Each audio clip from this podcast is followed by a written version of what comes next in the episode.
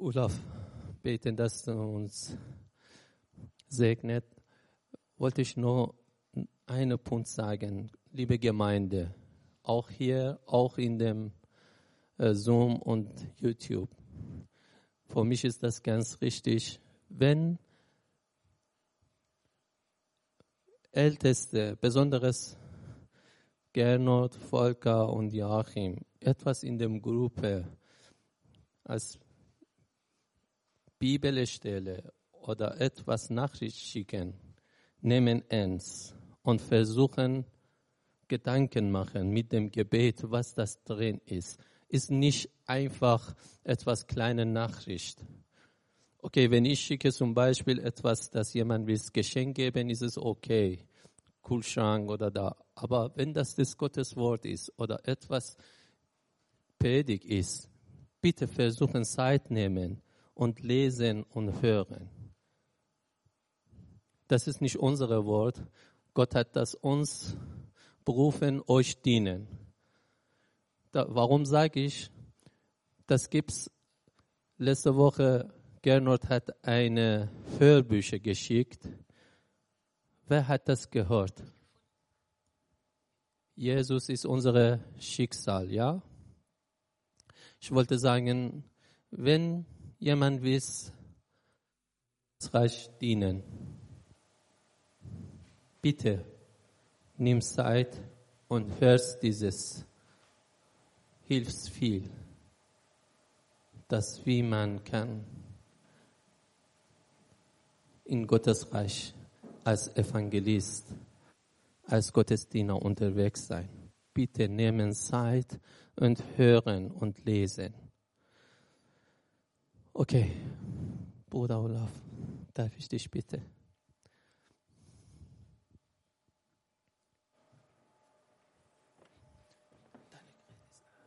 Hab angemacht.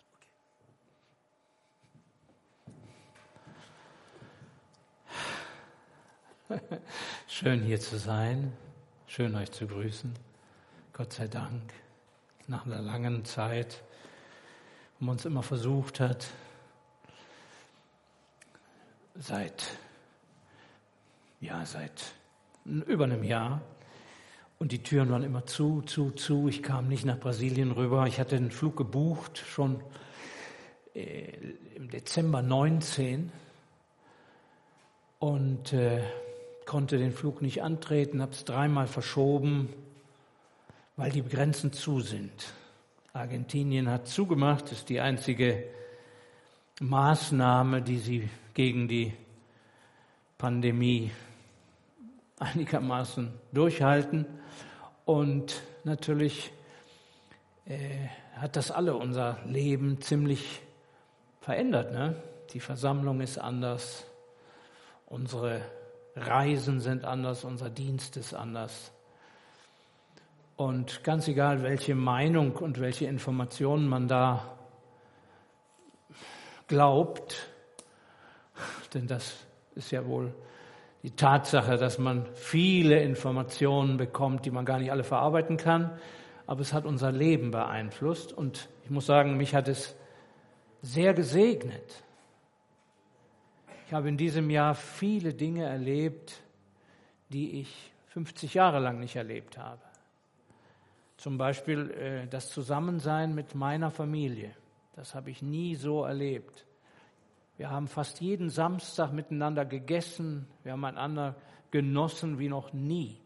Gott hat mich dazu gezwungen. Ich war sonst 50 Jahre lang Samstag, Sonntag war die Familie auf dem letzten Platz, weil die, weil die Gemeinde Samstag, Sonntag natürlich die besonderen Tage hat. Da haben die Leute ein bisschen mehr Zeit, da muss man den Jugendlichen dienen und und muss äh, drei, vier, fünf Gemeinden besuchen und so weiter.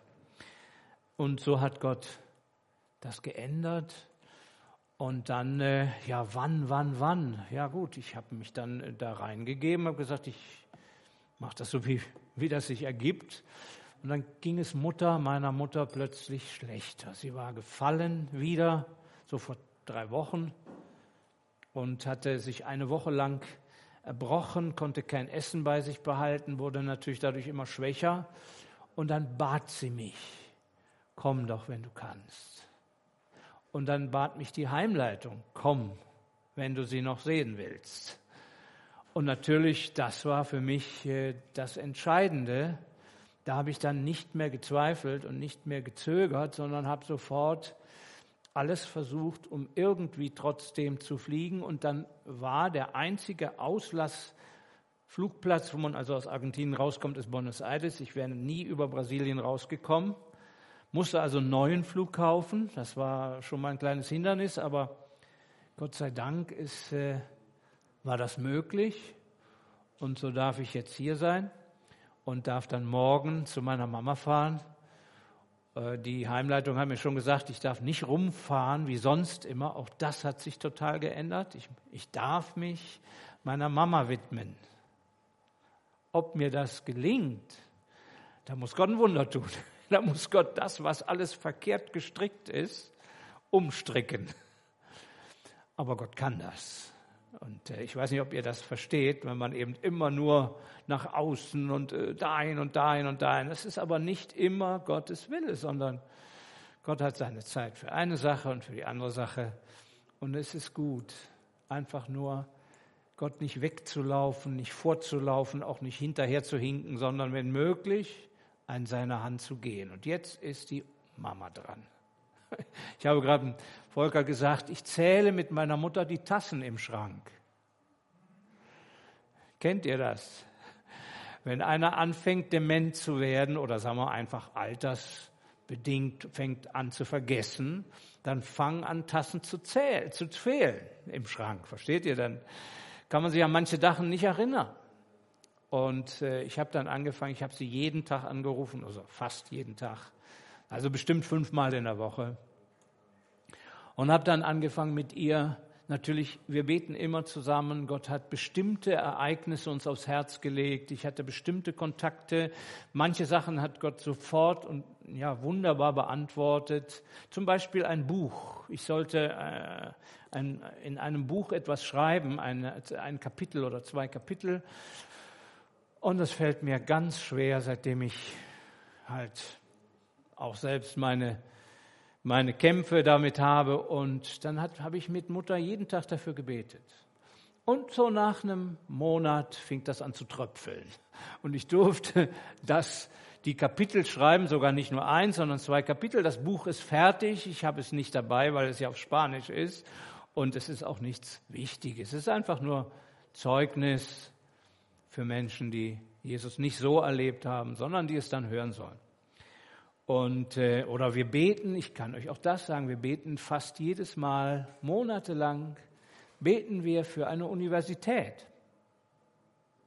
Mein Schwiegersohn hat den Traum, das, was er angefangen hat als Kindergarten, als Vorschule, als Schule, dann als, ich weiß nicht, wie die Verstufen hier heißen, inzwischen ist er in der Oberstufe oder Oberschule. Und das nächste ist die Universität. Und er würde gerne eine Universität in unsere Stadt hineinbekommen, eine christliche Universität. Er hat da eine Vorstellung, die nicht mit meiner übereinstimmt, überhaupt nicht. Er, er möchte das einfach nur so einige, sagen wir mal, wie Rechnungswesen, Computerwesen und so einige Fachbereiche als Universität anbieten. Und das wäre natürlich schon toll. Das ist schon viel größer als unsere Schuhe sind normalerweise, als unsere Vorstellungen sind. Und es ist fast unmöglich, das zu bekommen, weil wir haben eine fast sozial oder wir haben eine sozialistische Regierung und die will alle äh, Sachen unter ihrer Hand haben. Das heißt also, man muss Schmiergeld bezahlen noch und noch und er bezahlt nie Schmiergeld. Also ist da wenig Chance. Aber ich habe eine andere Vorstellung. Ich möchte eine richtig christliche Universität, auf der dann auch christliche, wirklich biblische Theologie gelehrt wird, zum Beispiel. Oder zumindest die biblischen Fundamente, die in der ganzen Universitätsbildung völlig untergraben sind. Ich weiß nicht, ob ihr euch das bewusst seid. Sobald ein Christ in die Universität geht, ist er umgeben von Philosophie, die über die Schrift, über die Bibel nur ein kaltes Lächeln hat oder Spott hat. Das ist Tatsache. Es gibt in der ganzen Universitätsebene kaum noch Menschen, in den Universitäten, auf jeden Fall in Südamerika überhaupt nicht. Es gibt nur liberale Theolo äh, Universitäten. Völlig untergraben. Und das ist meine Vorstellung. Wenn, dann möchte ich eine Universität gründen, die das Fundament widerlegt oder zumindest anbietet. Ne? Das ist mein Traum. Und ich habe mit Mutter angefangen, dafür zu beten. Seit Monaten beten wir dafür. Das sind Schuhe, die sind sehr groß und völlig undenkbar, das selber zu tun. Ich bin ja kein Universitätslehrer. Ich habe kaum einen Titel als Sozialarbeiter. Gut, den habe ich, aber das ist ja kein Universitätsfach in dem Sinn. Und so ist das viel zu groß für uns. Aber ich kenne einen, der noch größer ist als das ganze Universitätswesen. Und ich kenne einen, der die jungen Menschen liebt und der die Studierenden liebt und der sie erreichen will und der einen Daniel und seine drei Freunde inmitten des babylonischen Universitätswesen hatte. Nun ja, Gott kann das machen. In Deutschland gibt es ja inzwischen christliche Universitäten und das ist natürlich mein Traum, wenn wir sowas nach Südamerika bekämen. Es ist nur ein Beispiel, dafür beten wir. Und dann habe ich mit meiner Mutter angefangen, die Tassen zu zählen und sagte, Oma, Mama, du kannst doch Englisch. Ja, aber das ist 50, 60 Jahre her oder 70 Jahre her. Sie, wo hat sie je Englisch gesprochen? Ja? Oma, sag mal eins, one, zwei, two, drei, three, vier, four. Gut, Mama. Du zählst deine Tassen auf Englisch und ich zähle meine Tassen auf Guarani denn ich lerne seit drei Jahren Guarani. Und ich bin stolz wie Oscar, dass ich bis 50 kam und Mutter kam mit auf Englisch auf über 50 Tassen. Herrlich. Wir haben uns gefreut wie Kinder. Und das ist einfach wunderbar mit einer über 95-jährigen Frau, die manchmal in einem bestimmten Moment wusste sie nicht mehr, wer die Doreen ist. Das ist tut einem weh, ne? Das ist doch ihre liebe Tochter, ihre liebe Enkelin, ja. Aber sie wusste es in dem Moment nicht. Aber dass sie dann noch in einer fremden Sprache bis 50 zählt, jede Zahl und unterbrochen von meiner Zahl. Das heißt, sie muss immer wieder absitzen und wieder neu anfangen. Oh, aber wir haben es geschafft. Also ganz liebe Grüße. Morgen darf ich Sie wiedersehen und bei ihr sein. Es sind noch so viele Dinge geschehen. Ich habe am Mittwoch versucht zu erzählen. Es hat leider die Technik nicht so gut geklappt, ja, weil ja, das, der Ton kam nicht gut rüber oder, oder es blieb stecken. Tut mir leid. Für die, die es versucht haben, war es wahrscheinlich ein bisschen frustrierend. Ja, ähm, ich werde diese Videos irgendwann, wenn ich dazu die Gelegenheit bekomme, wenn ich dazu genug Tassen im Schrank habe, werde ich das auf YouTube setzen und dann schicke ich euch das zu. Dann kann jeder, der sich daran interessieren, sich das angucken. Ist auf Deutsch. Ich habe die alle auf Deutsch machen lassen. Es geht da um eine Hochzeit in einem Guarani-Dorf, wo meine von mir persönlich sehr geliebten Guarani jungen Leute sich verheiratet haben. Ich darf ihr Adoptiv-Wahlvater sein. Und das ist für mich etwas Besonderes ist etwas Besonderes, weil ich die Hoffnung habe, dass Gott eben zwischen den Rassen der Guaranis, die völlig in Argentinien unterdrückt und verachtet sind, wie halt nur die Letzten verachtet sein können. Und äh, ja, und sie heiratet jetzt eine, eine, ein Guarani-Sohn, heiratet eine Kreolin und die werden von beiden Rassen jetzt natürlich sehr kritisch gesehen. Aber sie lieben sich und sie gucken natürlich nach dem Olaf, das ist unser Papa. Ja, naja, muss uns ein Geschenk mitbringen. Jetzt muss ich das Geschenk finden. ist ja klar. ja, es ist, es ist schön. Wir dürfen doch in dieser Welt versuchen zu lieben. Manchmal lieben wir zu wenig, Fast immer lieben wir zu wenig. Ne? Manchmal lieben wir, in Deutsch sagt man Affenliebe, ne, dass man so liebt, aber halt der Mensch hat nichts davon, dass man ihn so liebt, sondern man beengt ihn und im Grunde genommen macht man ihn damit kaputt. Ne? Aber die Liebe Gottes dürfen wir versuchen auf alle Arten und Weisen weiterzugehen. Und ich denke, das ist das Größte, was wir in unserem Leben tun können. Und ohne Liebe, ein Missionar ohne Liebe wäre besser zu Hause geblieben. Ne? ja. Gut, ich möchte heute mit euch über das Heiligtum sprechen. Es ist ein Wort, das mich seit über einem Jahr begleitet, das mir so zum Segen ist. Ich hoffe, dass es nicht ein kalter theoretischer Beitrag ist, sondern etwas, was auch deinem Herzen wohltut und dir hilft, was dir hilft, ein Heiligtum für Gott zu haben und ihn darin dann auch zu erleben, mit ihm zusammen zu sein. Hebräer 10, 19 bis 20 steht so geschrieben, da wir nun Brüder durch das Blut Jesu Freimütigkeit haben zum Eintritt in das Heiligtum, den er uns eröffnet hat als einen neuen und lebendigen Weg durch den Vorhang, das ist durch sein Fleisch. Und einen großen Priester über das Haus Gottes, so lasst uns hinzutreten mit wahrhaftigem Herzen, in voller Gewissheit des Glaubens. Also, da wir Zutritt haben zu dem Heiligtum, lasst uns diesen Zutritt auch benutzen.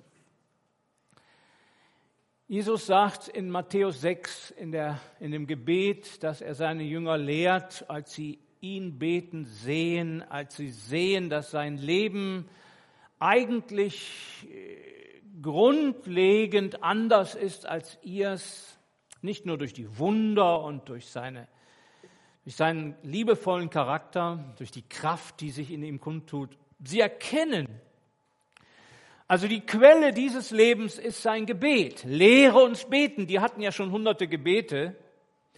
Die wussten schon dieses und jenes und das andere und für jeden Tag ein anderes und für jeden Feiertag wieder ein anderes und alle Leute, es waren alles Gebetsmeister, könnte man sagen.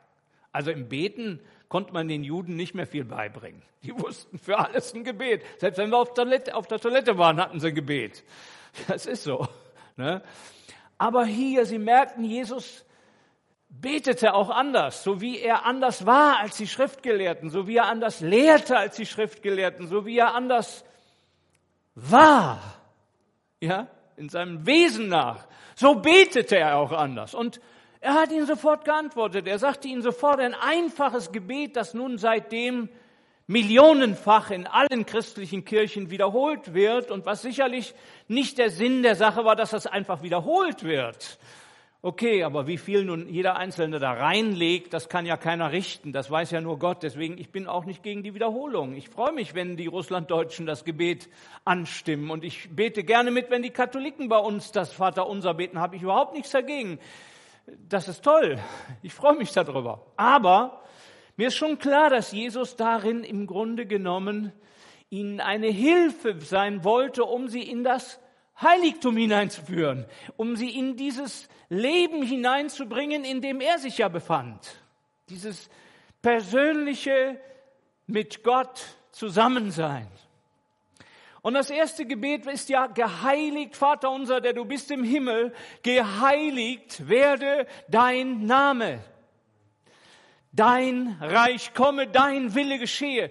Das nehmen wir oft so als eine Einleitung, aber mir ist seit vielen Jahren klar, dass das nicht nur eine Floskel ist, sondern dass da Jesu Passion, Jesu Begeisterung, Jesu Priorität tatsächlich zum Ausdruck kommt. Für ihn war das keine Floskel. Vater im Himmel, dein Name werde geheiligt. Es muss wohl so sein, dass das sein oberstes Anliegen war. Und das zweite dann, dein Reich komme. Und das dritte, dein Wille geschehe. Und das Ganze ist ein Paket. Ich denke, niemand kann den Namen Gottes besser heiligen als im Reich Gottes. Und das Reich Gottes kann niemand, niemals irgendwo sein, wo man nicht den Willen Gottes tut. Das ist ja alles absurd. Das muss zusammengehören. Ne? Dein Name werde geheiligt. Ja, es ist schon traurig, dass der Name Gottes durch die Gläubigen, also durch den Olaf und wohl auch durch die Freie Christengemeinde Lothringer Straße und durch viele andere Christen in der Welt oft gelästert wird, weil wir Fehler machen, weil wir ungerecht sind oder scheinheilig oder heuchlerisch. Ne? Euretwegen, sagt Jesus, wird der Name Gottes, oder sagten die Propheten, wird der Name Gottes auf der ganzen Erde entheiligt. Das heißt, er wird vermischt mit privaten Interessen, mit privaten Geschäften, mit privaten Meinungen, mit, mit so vielen egoistischen Sachen. Da benutzt man dann auch noch obendrauf den Namen Gottes. Hoffentlich nicht heute Morgen hier. Kann auch sein. Dass jemand im Grunde genommen hier ist, weil er, und das ging ihm gar nicht um Gott. Ja, aber das weiß ja nur Gott. Und Gott sei Dank sind wir nicht dazu berufen, uns gegenseitig zu richten, sondern wir wollen uns helfen. Wir möchten gerne, dass der Name Gottes durch uns, durch mich geheiligt wird, wirklich geheiligt. Und er wird nicht dadurch geheiligt, dass ich jetzt sage, wir müssen heilig sein und ich muss heilig sein und ihr müsst bitte heilig sein und, und äh, ein paar äh, kluge Worte dazu sage, sondern wir wissen alle, das ist eine Sache des Herzens. Was bedeutet es? Warum ist das so wichtig? Wie komme ich in das Heiligtum? Letzte Frage, wann? Was ist das? Heiligkeit. Was ist das? Jesaja erschrickt, als er Gottes Herrlichkeit nach dem Tod Usias erlebt im Tempel. Der ganze Tempel erzittert. Heilig, heilig, heilig ist Gott Zebaoth. Und Jesaja als bereits berufener Prophet, der hat ja schon sechs Kapitel in seinem Buch geschrieben, also muss er schon im Dienst sein. Das war nicht am Anfang seines Dienstes oder vor seinem Dienst, sondern das war schon, da war er schon ein paar Jahre lang wahrscheinlich Prediger. Da hat er dieses Erlebnis gehabt und er sagte, ich bin verloren, denn ich habe unreine Lippen und wohne unter einem Volk von unreinen Lippen. Puh, Gott sei Dank, dass der Mann nur unreine Lippen hatte. Also ich denke, bei mir gibt es da noch mehr zu, zu, zu, zu kritisieren. Und ich vermute mal bei dir auch. Die Unheiligkeit unseres Lebens ist eine Tatsache. Gott aber ist dreimal heilig und wenn wir ihm begegnen, dann ist diese Heiligkeit erschreckend und kann uns umbringen. Das bedeutet ja, dass Gott ganz anders ist als alles andere. Dass er abgesondert ist von allem Sündigen, Ungerechten, Unheiligen. und dass nur was ihm ganz gehört, nur was ihm ganz geweiht ist, heilig sein kann. Das ist das Charakteristikum dieses Sündenfalles, dass ein Teil, ein großer Teil der Engelwelt, der geistigen Welt mit Satan sich von Gott abgewandt hat und Gott nicht mehr geweiht ist. Sie müssen ihm zwar gehorchen, aber sie lieben ihn nicht. Sie tun das nur mit Zähneklappern und mit Hass und mit, mit, mit Qualen. Sie sind Gott nicht wirklich geweiht. Während alle Engel und alles, was nicht gefallen ist, durch Gottes Gegenwart geheiligt ist, aber ganz anders ist er selbst. Er allein ist heilig. Er allein ist einzigartig. Er allein ist einzigartig. Er ist einzig. Warum sollten wir Zutritt zum Heiligtum wollen? Warum ist das für mich wichtig? Für heute, für die kommende Woche, für den Monat, für den Rest meines Lebens. Warum ist das wichtig? Zunächst einmal Mose. Für, warum war das für Mose wichtig? Er hat ja das Heiligtum bauen lassen. Er war der Befreier. Gott hat ihn benutzt, um ein ganzes Volk herauszuführen aus Ägypten.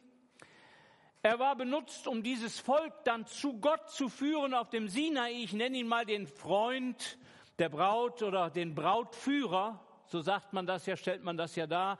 Er führt Israel Gott entgegen und ist sozusagen der Vermittler dieses Ehebundes. Ein Volk, das Gott ganz gehören soll. Und ein Volk, das Gott auch ganz genießen soll. So wie in einer Ehe. Eine Frau sollte ganz ihrem Mann gehören und ein Mann sollte ganz sich seiner Frau widmen und nicht irgendetwas anderem. Er ist der Gesetzgeber, der 40 Jahre lang das Volk trägt und führt durch die Wüste.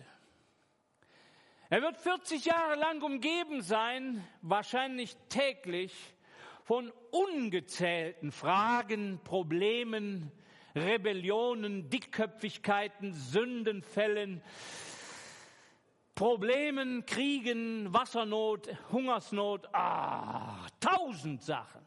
40 Jahre lang. Aber Gott sei Dank, er war der geduldigste Mensch der Erde.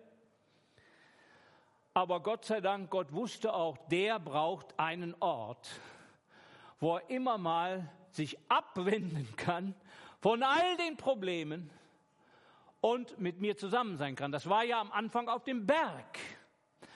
Und dann sagt Gott ihm so, jetzt mach, sag mal den Leuten, die sollen mir ein Heiligtum machen. Ich will unter ihnen wohnen. Und der Wer hat das denn im Grunde genommen, wie nennt man das? Genutzniest, sagt man das? Niesnutzt oder ich weiß es nicht. Also wer hat davon was gehabt, dass da jetzt ein Zelt stand und das Zelt war umgeben von weißer Leinwand und da war nur ein Eingang und da war der Altar und dann war das Heilige und dann war das Allerheiligste. Wer hat davon was gehabt? Die ganzen 40 Jahre. Na Mose doch. Und niemand sonst. Interessant. Also vom Allerheiligsten hat nur Mose was gehabt. Der Aaron, können wir uns ja vorstellen, nachdem seine beiden Söhne gestorben sind, die hatten sich wohl in das Heiligtum reingesch reingeschlichen oder reinge, reinge, waren reingegangen und waren da gestorben. Und Gott hatte gesagt, ihr könnt nicht kommen, wann ihr wollt, sondern einmal im Jahr und das mit Blut. Aber Mose durfte jeden Tag rein. Und die Bibel sagt ausdrücklich von 1. Levitikus 1, also von 3. Mose 1 an. Und Gott redete zu Mose aus dem Heiligtum. Und dann kann man wohl davon ausgehen, dass er von da an immer aus dem Heiligtum heraus, dort von der Bundeslade herab, vom Gnadenstuhl herab, im Allerheiligsten täglich, wenn er wollte, Gott begegnete. Ja, Josua auch glaube ich. Ich meine Josua auch, denn es heißt von Josua, er blieb sogar noch da, wenn Mose schon wieder in seine Geschäfte nachging. Interessant müsste man gucken, wo blieb der da? Blieb der im Allerheiligsten? Wohl nicht. Da wird er wohl irgendwo da, ja, lassen wir es Gott über, ich weiß es nicht. Aber eins ist, Mose hat davon seinen Dienst 40 Jahre lang so tun können, ohne verbraucht zu werden, ohne ausgelaugt zu werden, ohne Burnout zu bekommen, ohne auch beeinflusst zu werden. Die Einflüsse, die Meinungen haben ihn nicht bewegt. Und da waren viele Meinungen. Wenn man nur mal die nimmt, die man ja kennt, Aaron und Miriam waren ganz anderer Meinung. Auch äh, die, die Leviten da, die, die, die Söhne, Söhne Koras zum Beispiel, ne? Und die Israeliten ja sowieso schon immer. Die waren ja immer anderer Meinung. Und seine Frau und seine Kinder, die sind nur selten erwähnt. Und wenn sie erwähnt sind, dann lässt das einfach nur ein Geheimnis stehen. Wie war das Verhältnis Moses zu seiner Frau nach seiner Berufung? Man kann nur vermuten, dass seine Frau seine Berufung nicht verstand und auch nicht mitteilte. Und dass sie keinen Anteil, sie war also nicht die, die Pastorin, sondern sie war ganz entschieden wieder die Frau ihres Vaters. Sie ging zurück zu ihrem Vater. Der Vater musste sie dann bringen. Und ich glaube, später war das wohl nochmal so. Die hat das nicht ausgehalten. Der Mose war ihr zu fanatisch. Der war ihr zu sehr äh, nur Gesetz und Tag und Nacht, Gemeinde und immer nur Reich Gottes. Wer hält denn das aus? Hält keine Familie aus. Und die Söhne, ich denke, die waren mehr von der Mutter beeinflusst als von ihm. Und Gott hat dann noch nicht mal angeboten, dass die Familie Moses später dann auch zum Segen werden könnte. Die wurde nicht zum Segen. Die Söhne Aarons ja. Kann man ja auch nur denken, Mensch, du, das ist ja traurig, ne? Aber es ist Gottes Weisheit.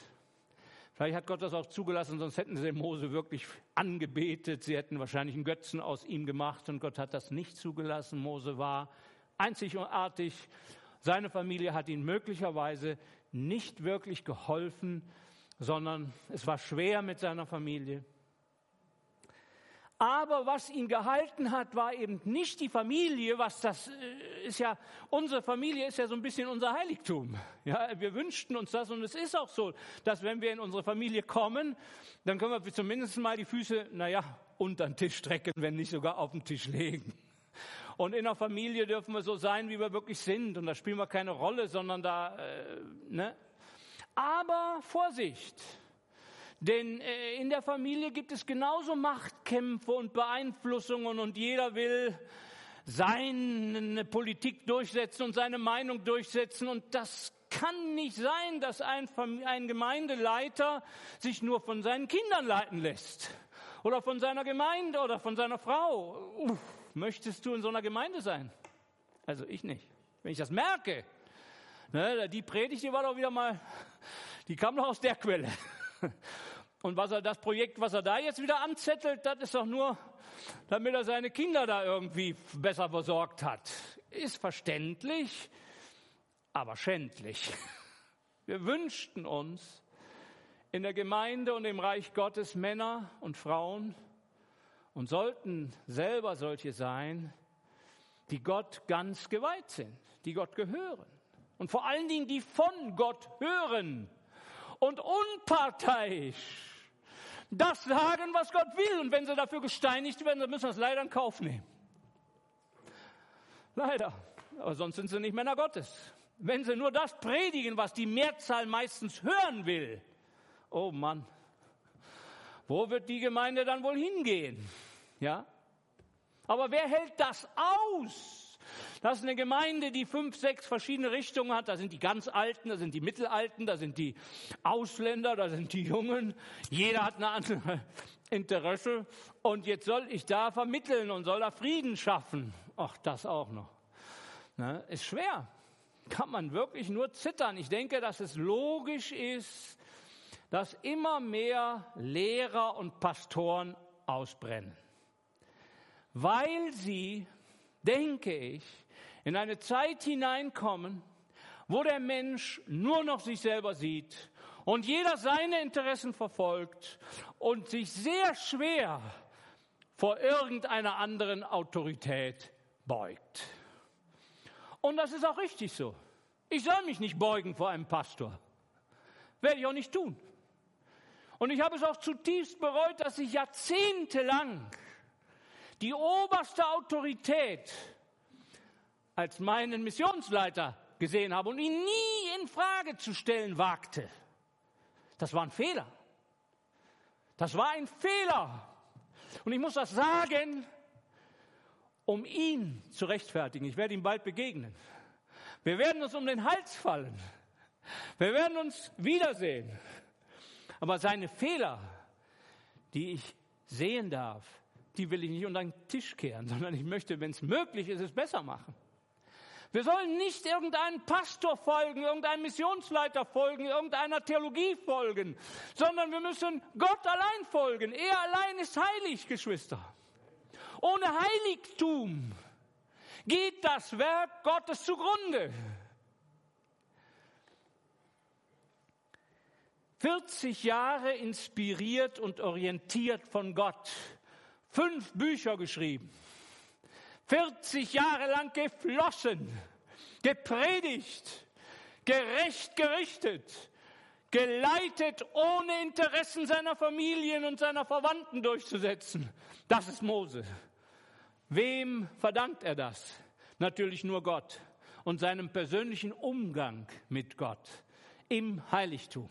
Ich denke, niemand anders hat mehr von diesem Heiligtum gehabt als Mose selber. Ja, danach kam 400 Jahre Desorientiertheit. Das Heiligtum war nicht mehr im Zentrum. Im Heiligtum waren Leute, die auch die Sache nicht so ganz verstanden.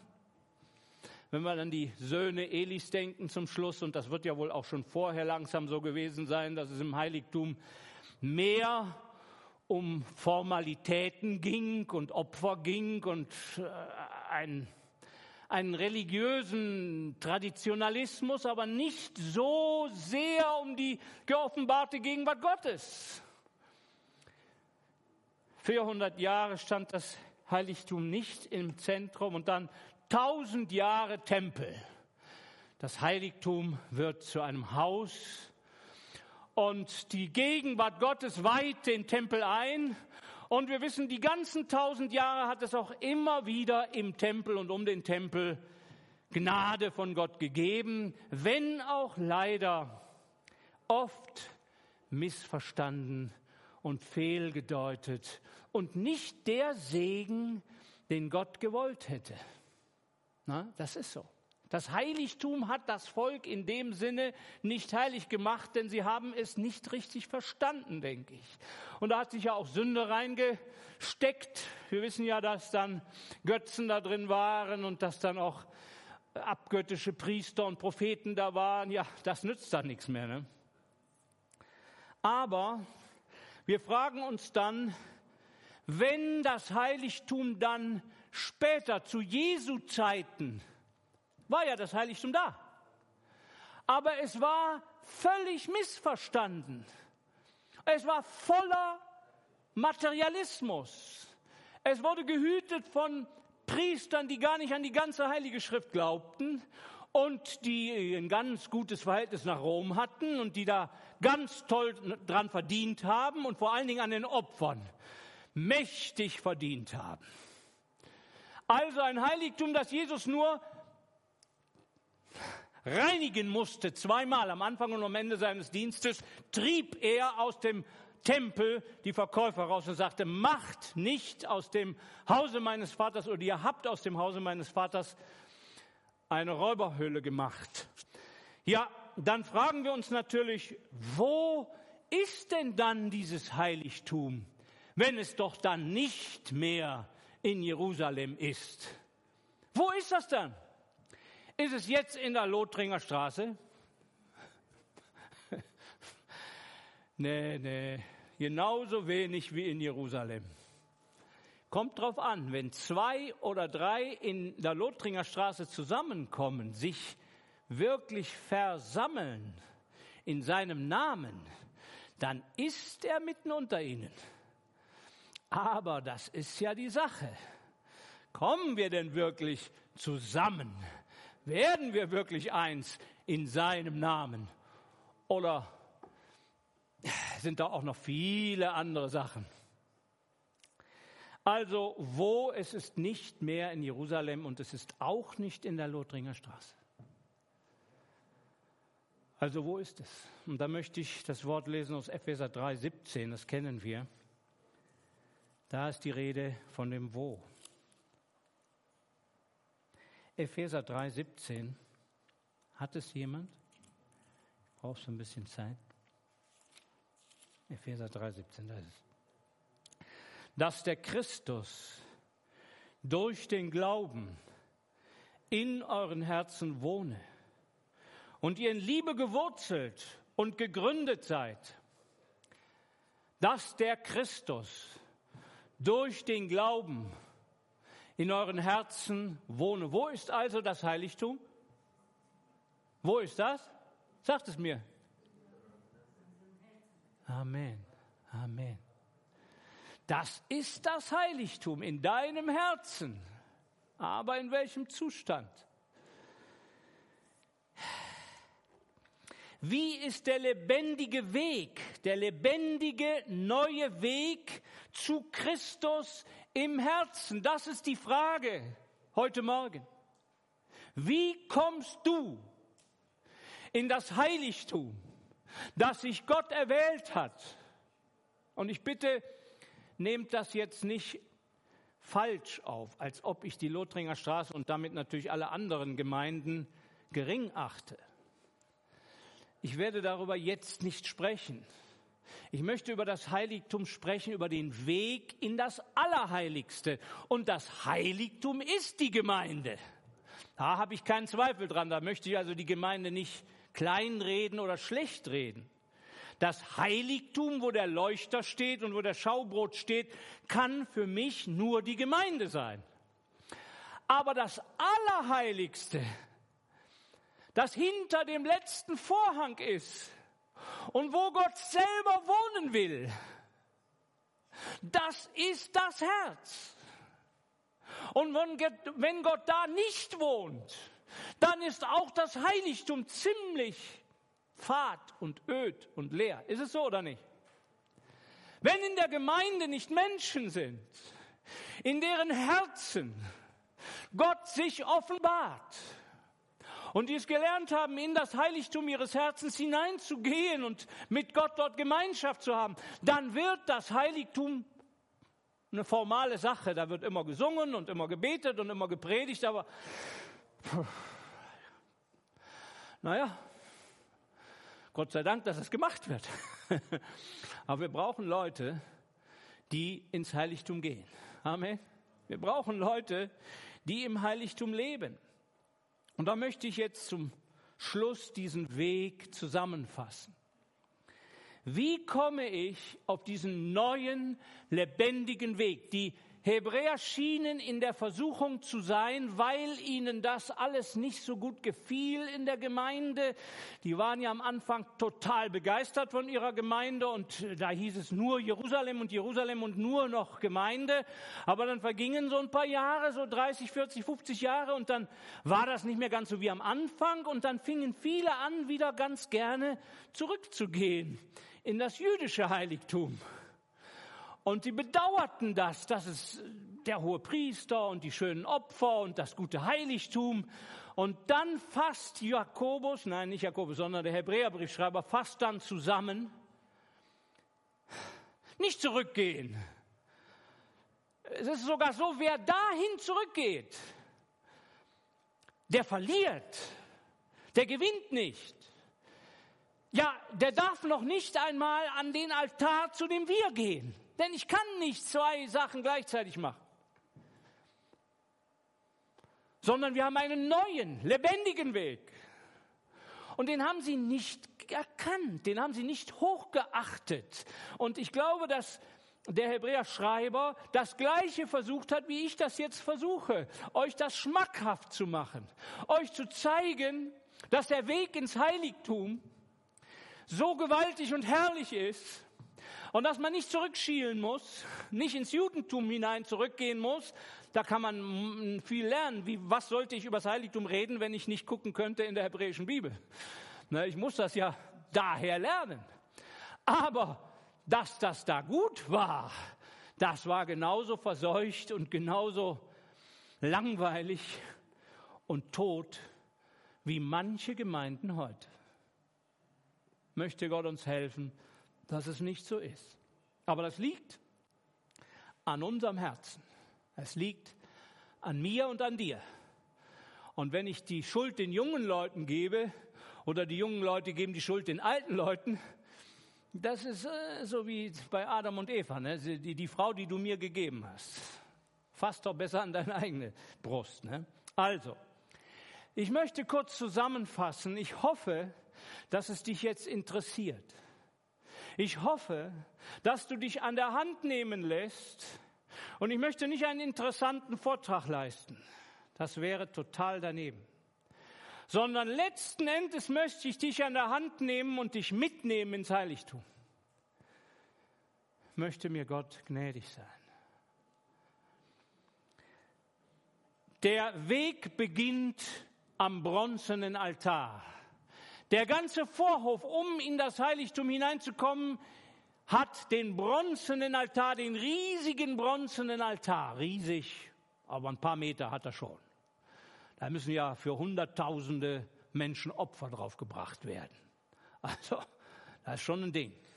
Zentral, groß, bombastisch. Bronze, Gericht. Bronze ist Gericht. Dann das bronzene Becken, wo die Priester, bevor sie denn ins Heiligtum gingen, sich wuschen mit reinem Wasser, das Wasserbad im Wort. Dann hinein in das goldene Haus, Gemeinde, und dann hinein in das Allerheiligste. Lass uns einen Moment am bronzenen Altar stehen bleiben. Gericht. Bevor jemand Gott erleben will, muss er durch das Gericht. Man kann nicht zu Gott kommen auf einem anderen Weg. Es gibt keinen anderen. Es ist der einzige Weg. Es geht über den bronzenen Altar. Da kommt der Sünder, bringt sein Schäfchen oder junge Kuh oder was er da opfert. Und dann bekennt er seine Sünde auf das Tier. Das Tier wird geschlachtet. Das Blut wird an den Altar gesprengt. Und während er wartet auf den Segen, ja, macht der Priester seine Arbeit. Er lässt das Opfertier dann in Flammen aufgehen oder aufsteigen. Und während der ganzen Zeit muss der arme Mann warten. Du brauchst aber nicht mehr warten, sondern die Bibel sagt, Jetzt ist nicht nur Mose der Nutznießer. Er ist nicht der Einzige, der 40 Jahre lang jeden Tag in das Allerheiligste gehen kann, sondern Olaf und du. Wir können auch jeden Tag in das Heiligtum gehen. Schrei ich schon wieder zu sehr, ja? Geht das so, ja? Okay. Naja. Ja, jeden Tag möchte uns doch Gott helfen. Wenigstens heute, ne? Dass wir heute in das Heiligtum gehen und dann jeden Tag. Lasst uns zum bronzenen Altar gehen. Lasst uns dahin kommen. So sehr hat Gott die Welt geliebt, dass er seinen einzigen Sohn gegeben hat, auf dass jeder, der an ihn glaubt, nicht verloren geht, sondern ewiges Leben habe. Gegeben hat. Wie gegeben? Ja, in der Krippe in Bethlehem, ja. Ja, äh, am Jordan, in der Taufe auch. Ja, dann in seinem ganzen Dienst, dreieinhalb Jahre lang hat er, hat Gott ihn gegeben als Prophet, als Prediger, als Heiland. Millionen, Tausende wurden geheilt. Ja, aber vor allen Dingen auf dem bronzenen Altar hat er ihn gegeben. Am Kreuz hat er ihn gegeben, nicht? Sind wir uns alle einig? Wenn Jesus nicht ans Kreuz gegangen wäre, dann wäre für mich wenig Platz. Denn die Wunder sind schon ein paar tausend Jahre her und die Wunder, die heute geschehen, sind manchmal nicht so eindeutig und vor allen Dingen sind sie sehr, sehr weit weg, ne? vielleicht in Nigeria, ja, Gott sei Dank. Auch in Südamerika, ja, auch Gott sei Dank. Aber so nah äh, schon lang kein Wunder geschehen. Wir würden gerne mehr Wunder sehen wollen. Ne? Aber am Kreuz, da ist es für mich geschehen.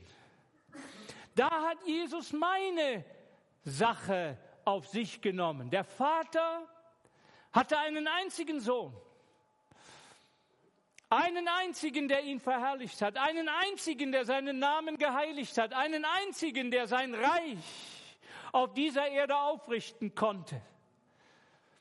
Weil er nur Gott geehrt hat, nur Gott gehorcht hat, nichts anderes getan hat. Da fängt das Reich Gottes an. Dieser Sohn wurde gegeben für dich am Kreuz. So sehr hat der Vater dich geliebt, dass er seinen geliebten Sohn an deiner Stelle gegeben hat. Bitte schau das an. Bitte sieh das an. Warum hat er am Kreuz gehangen? Und jetzt möchte ich es mit Paulus machen. Paulus sagte den Galatern, oh ihr Elenden oder ihr, ihr, ihr, ihr dummen Galater, wer hat euch so bezaubert, unter deren, in deren Mitte Christus gekreuzigt dargestellt wurde?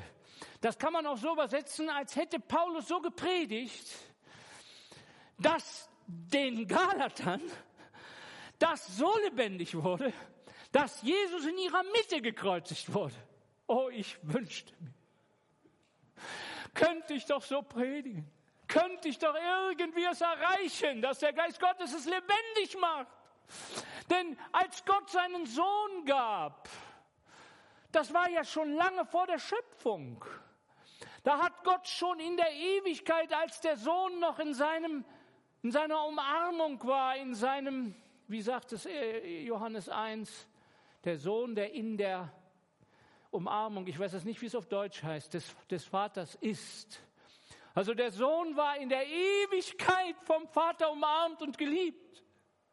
Und in der Ewigkeit hat der Vater den Sohn bereits gegeben, weil er jeden Moment unseres Versagens, unserer Sünde, jeden Moment schon vorher gesehen hat. Vor 6000 Jahren, also mindestens, ne, also wahrscheinlich noch viel mehr, hat er das gesehen und hat damals gesagt, ich weiß genau, was für ein Elend der Olaf mit sich rumschleppt. Ein ständiges Sündenpaket, eine ständige Sündenquelle, eine ständige Unheiligkeit, Unreinheit, Egoismus,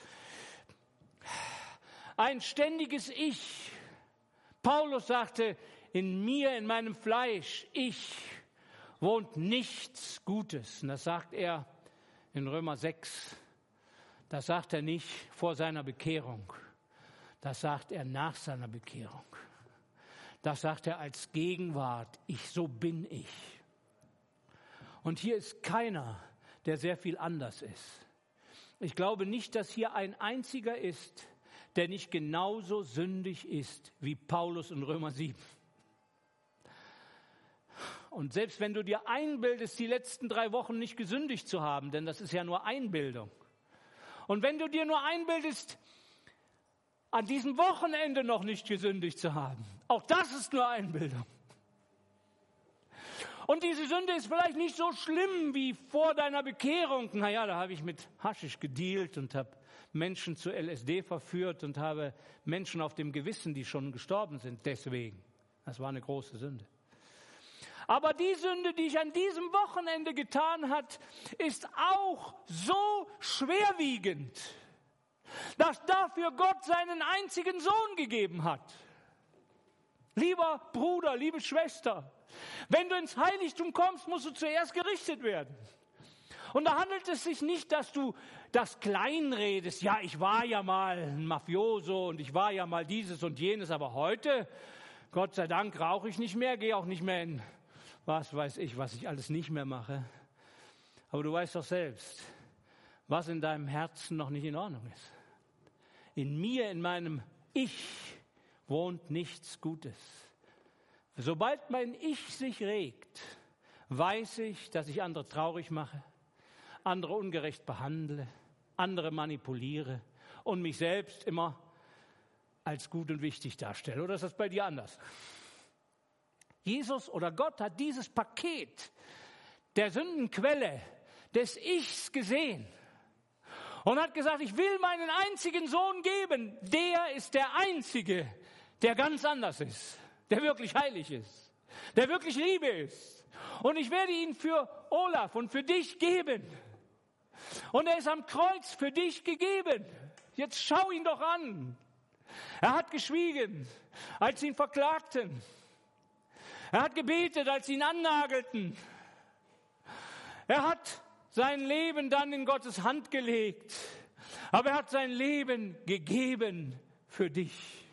Das ist die Gabe, die Gott für dich gegeben hat.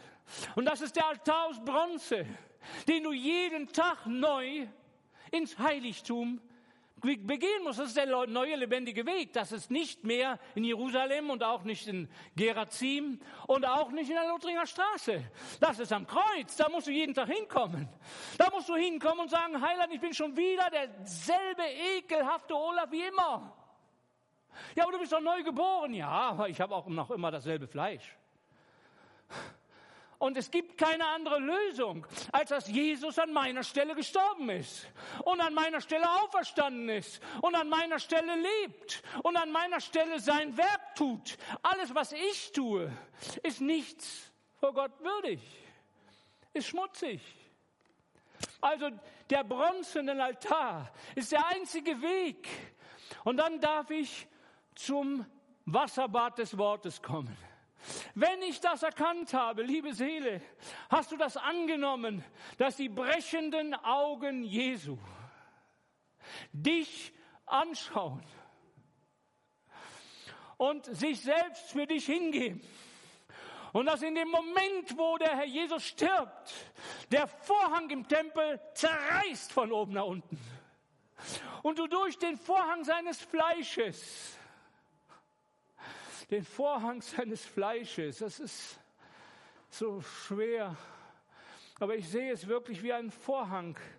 Der Vorhang war ja dick, der war 20 Zentimeter dick, glaube ich. Schwer wie Blei. Aber dieser Vorhang wurde von oben bis unten zerrissen. Durch den Vorhang hindurch, durch diese zerfetzten Stücke des Fleisches Jesu. Jesu Fleisch wurde zerrissen. Sein Herz wurde zerrissen. Sein Innerstes wurde zerrissen. Sein Fleisch wurde zerrissen. Und hinter diesem Fleisch steht der Vater und wartet auf dich. Das ist so. Er steht nicht da, um dich zu verurteilen. Das Einzige, was er will, ist, dass du an seinen Sohn glaubst. Du kannst nichts anderes tun. Du kannst es ablehnen und sagen, ich bin ja nicht so schlecht. Ich brauche das nicht. Oder du kannst sagen, ich bin der Sünder. Er ist für mich gestorben. Und dann steht er und wartet auf dich. Er wartet auf dich. Durch sein Fleisch kommst du ins Heiligtum, durch den Vorhang seines Fleisches, der zerrissen ist. Da ist nicht mehr ein Vorhang wie in einem Tempel, sondern es ist sein zerrissenes Leben, an deiner Stelle zerrissen. Aber nicht nur an deiner Stelle zerrissen, sondern an deiner Stelle gelebt. Er hat an deiner Stelle gelebt. Sein Blut ist jetzt für dich da. Du nimmst sein Blut und trägst es ins Heiligtum. Du bist selbst der Priester jetzt. Du kannst selbst ins Heiligtum gehen. Natürlich, du solltest erst noch das Wasserbad im Wort erleben. Wunderbar, auch das ist Gericht. Ich lese das Wasserbad im Wort und es richtet mich gnadenlos, legt es offen, was ich alles nicht bin und was alles nur Jesus ist. Es ist so gewaltig. Aber es reinigt mich. Es macht mich fähig, ins Heiligtum zu gehen. Ich will darauf jetzt nicht eingehen, sondern möchte zum Schluss kommen. In das dunkle, goldene, allerheiligste. Es ist dunkel, das ist wichtig. Es ist kein natürliches Licht dort in deinem Herzen. Hast du Jesus aufgenommen in deinem Herzen, dann ist er in deinem Herzen. Und manchmal so, alle paar Monate, bei manchen auch nur leider alle paar Jahre, bei manchen alle paar Tage, wohl bei keinem jeden Tag. Aber das weiß der Herr. Ne? Es gab Leute, bei denen war das wohl jeden Tag so. da rührte sich was in ihren Herzen. Gott redete im Herzen, ja. Gott wohnt im Herzen. Er ist ins Herz gekommen. Er ist mit seinem Reich ins Herz gekommen, mit seinem Geist. Er wohnt im Herzen, aber nur durch den Glauben. Nur durch den Glauben. Hast du Glauben, dann wohnt er da. Zweifelst du? Pech gehabt. Pech schwarz, dunkel. Glaubst du, auch schwarz, dunkel, aber er ist da. Halleluja. Geschwister, dieses Hineingehen in das Heiligtum, jeden Tag in einen dunklen Raum, in dein Herz hineingehen. Es ist dunkel. Es ist sogar ziemlich unangenehm, denn du kommst da rein und dann kommt ja der ganze Stress noch mit, die ganze Gedankenwelt und dann fängst du da an zu fliegen, die Gedanken, ja, was hat der gesagt, was hat der gesagt, was denkt der über mich, was sollte ich ihm eigentlich antworten, was mache ich morgen, was mache ich heute. Komm mal zur Ruhe. Halt mal die Luft an. Lass die Gedanken mal draußen. Ja, aber das hat mir wehgetan. Ja, du hast ja den anderen auch mal wehgetan. Lass mal los. oh Jesus. Da zur Ruhe kommen, Geschwister, das ist eine neue Bekehrung.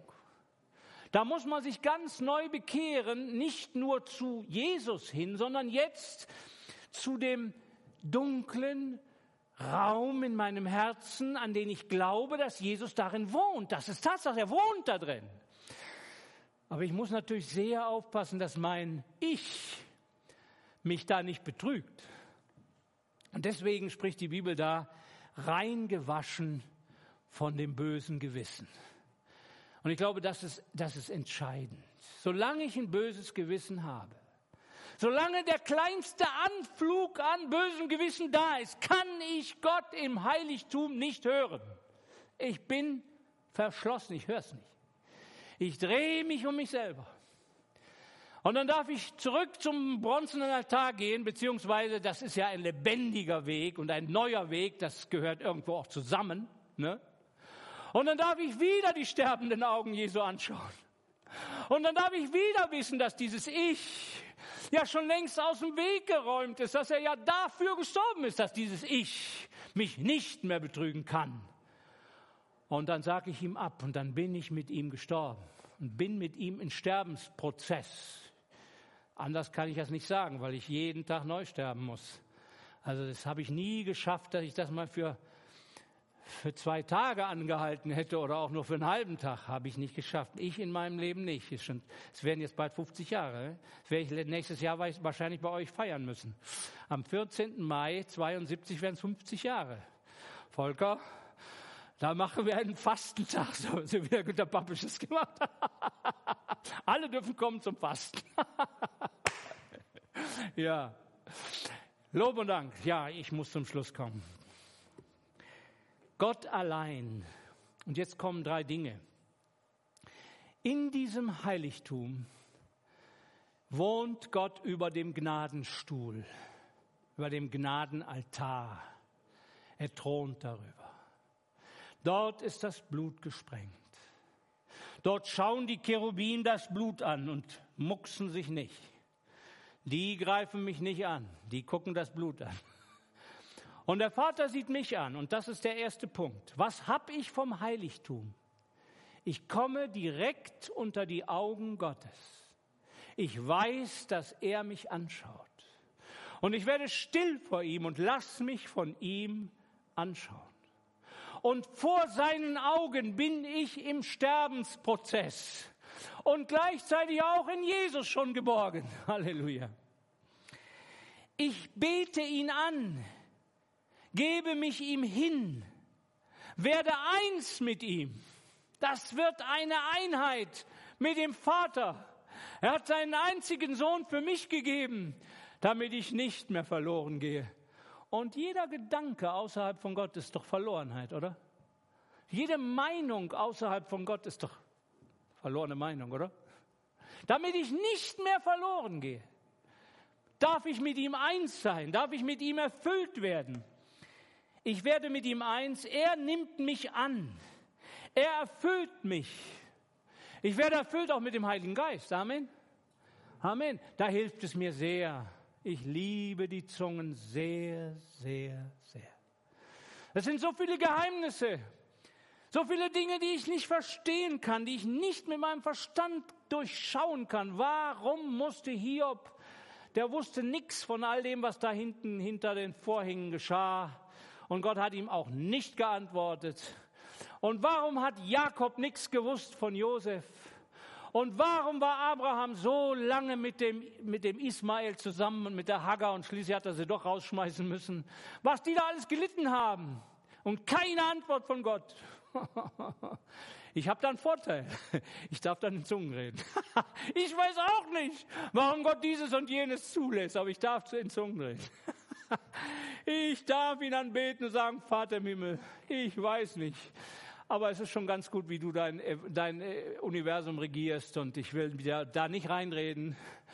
Und einige Sachen darf ich ihm dann bringen. Ich darf ihn bitten um dieses, zum Beispiel um die Universität, darf ich ihn bitten. Halleluja. Ich darf ihn bitten für meine Guaranis und darf ihn bitten, Herr, wenn du doch das noch schaffst, noch eine Guarani-Gemeinde zustande kommen, dann will ich auch sofort nach Mekka fliegen. Da muss doch dann auch ein Direktflug sein. Das kann Gott auch noch machen. Das geht doch nicht, dass man da fünfmal umsteigen muss. Ich will nach Mekka. Ich will da Zeugnis geben. Ja. Also er nimmt mich an. So, wann soll ich das tun? Wo ist das Heiligtum? Die Schwester hat es gesagt.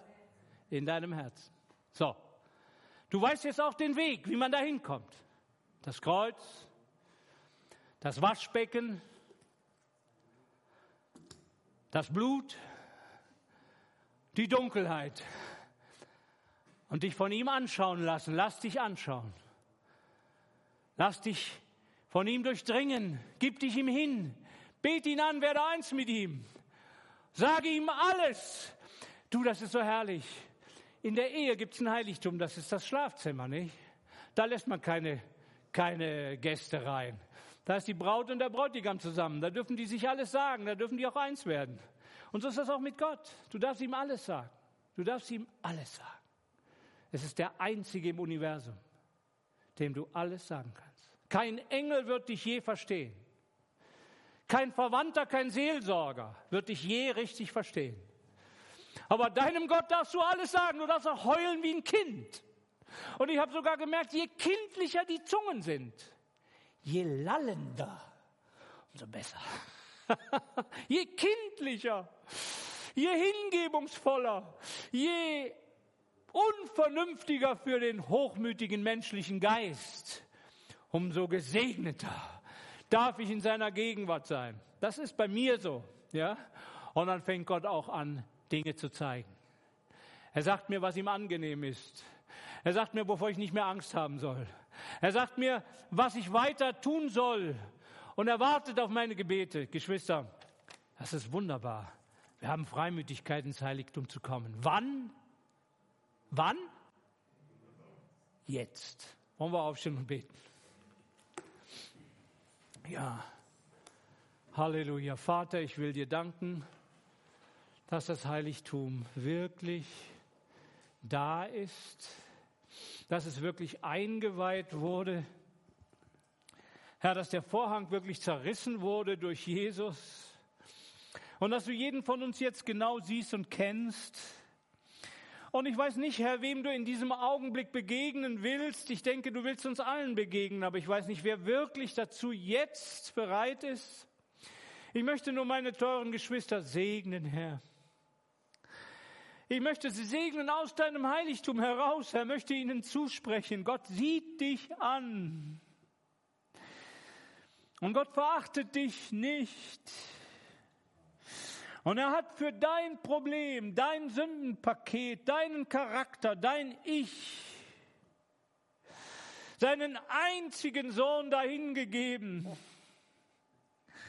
Und das Einzige, was er dich bittet, ist Glaube an ihn. Vertraue ihm. Zweifle nicht. Schau auch nicht mehr auf dich selber. Zweifle auch nicht daran, dass deine Sünde zu groß sein könnte. Nein, das ist doch schon geschehen. Alles hinweggetragen. Siehe, das ist Gottes Lamm, das die Sünde der Welt hinwegnimmt. Sollte er deine Sünde nicht hinwegnehmen können? Sollte er dir nicht vergeben können? Er vergibt dir. Aber nimm es an, glaube ihm. Ist jemand hier? Der jetzt Jesus aufnehmen will, der jetzt die Vergebung seiner Sünden glauben will und Jesus in sein Herz aufnehmen will, das ist die Zeit. Der Weg ist frei. Lass uns schnell machen, denn die anderen wollen nach Hause, aber das ist wichtig für dich. Ist jemand hier, der Jesus in sein Herz aufnehmen will? Es ist jetzt. Es ist nicht in Jerusalem. Es ist auch nicht nächstes Mal. Es ist jetzt. Du darfst ihn jetzt aufnehmen. Ist jemand hier? Hebt die Hand hoch, dass ich es weiß. Ist jemand da? Kannst gerne die Hand hochheben. Hab keine Angst. Sei kein Feigling. Du brauchst ihn. Heb sie deutlich hoch, dann kann ich gerne mit dir beten, für dich beten. Ich sehe, Amen. Zwei Personen, ja. Noch jemand. Bitte, es ist deine Gelegenheit. Komm doch schnell nach vorne. Schäm dich nicht. Halleluja. Du kommst zum Wort Gottes. Du kommst zum bronzenen Altar. Du weißt, Jesus an deiner Stelle gekreuzigt. Bitte den Volker mit den Lieben zu beten. Ja, wir wollen gemeinsam mit ihnen beten, Herr. Du Halleluja, bist in unserer Mitte, Jesus. Herr. Ich danke Halleluja, dir. Halleluja. Jesus. Ich preise oh, dich, Herr, für Halleluja. diese Seelen. Herr. Oh, Jesus. Du weißt um ihre Schuldgefühle. Du weißt um das ganze Paket, das sie verklagen will und das ihnen Angst macht und das sie zweifeln lässt. Herr, aber wir wollen Jesus, gemeinsam dir glauben, Herr Jesus. Wollen dir wirklich vertrauen, oh Herr. Ich danke dir von ganzem Herzen für deine Gegenwart. Oh Heiliger oh, Geist, du nimmst sie an der Hand. Halleluja. Und du richtest ihre Augen auf zu diesen brechenden, sterbenden Augen Jesu. Lass sie sie anschauen. Ich bin für dich gestorben. An deiner oh, Stelle trug ich dein Paket, dein sündiges Ich und habe es weggenommen für dich. Und du sollst mein Kind sein. Oh, Jetzt und jeden Tag kann du zu mir kommen. Gott segne dich. Gott segne dich. Es ist bezahlt. Es ist bezahlt. Du darfst frei sein. Jesus. Du darfst frei sein von deiner Schuld. Du darfst frei sein von den Ketten. Vertraue ihm. Vertraue ihm. Ja, du wirst noch oft fallen. Ja, du wirst noch oft in Angst und Not kommen. Aber der Herr hat dir den Weg gezeigt in sein Heiligtum. Komm doch immer wieder. Halleluja. Komm doch, bis du stark wirst. Halleluja. Bis du ihn verherrlichen Halleluja. kannst. Bis du ihn preisen kannst. Und wärst du der schlimmste Sünder, den es auf Erden gibt. Er hat an oh, deiner Jesus. Stelle alles ans Kreuz genagelt. Halleluja. Halleluja. Und er ist auferstanden. Und er nimmt dich in seine Arme. Und er lebt in dir durch deinen Glauben. Halleluja. Glaubst du? Halleluja. Dann preise ihn jetzt. Halleluja. Dann gib ihm die Ehre. Halleluja. Danke ihm. Amen. Preise ihn. Halleluja. Preise ihn. Halleluja. Preise ihn. Halleluja. Wir wollen ihm allein die Ehre geben. Amen. Liebe Gemeinde,